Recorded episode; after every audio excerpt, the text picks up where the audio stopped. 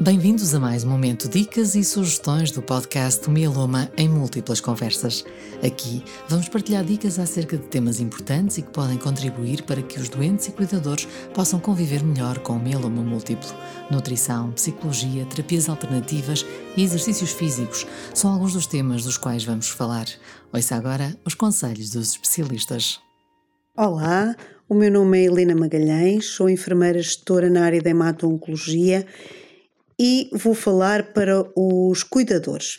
O cuidador é, é sempre o elo de ligação entre o enfermeiro e o doente, tem a função, sempre que o doente não está no hospital, de o ajudar no cumprimento dos tratamentos e nas suas atividades do dia a dia.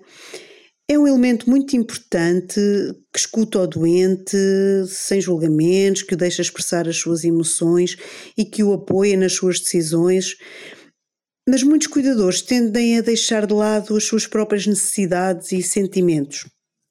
E é muito importante que não se esqueça de si.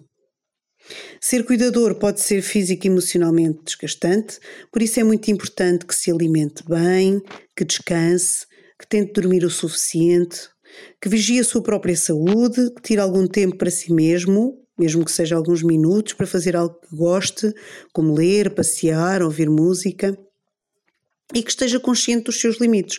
Se necessitar, peça ajuda, eh, não se sinta culpado por não ter sempre tempo ou energia para responder a todas as solicitações. Por vezes pode sentir que, que devia ter feito algo mais ou diferente, mas não pense assim. Em vez disso, concentre-se em pensar nas coisas todas positivas que tem, que tem feito.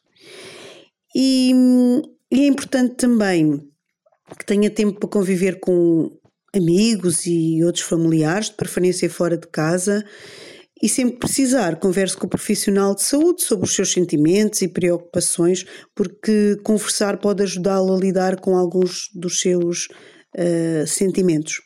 E certamente terá sempre a equipa de saúde que acompanha o, o doente uh, para partilhar consigo todas as dúvidas e, e questões. Espero que tenha sido útil.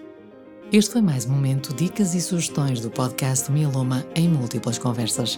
Descubra esta e outras dicas nas plataformas Google, Spotify e Apple.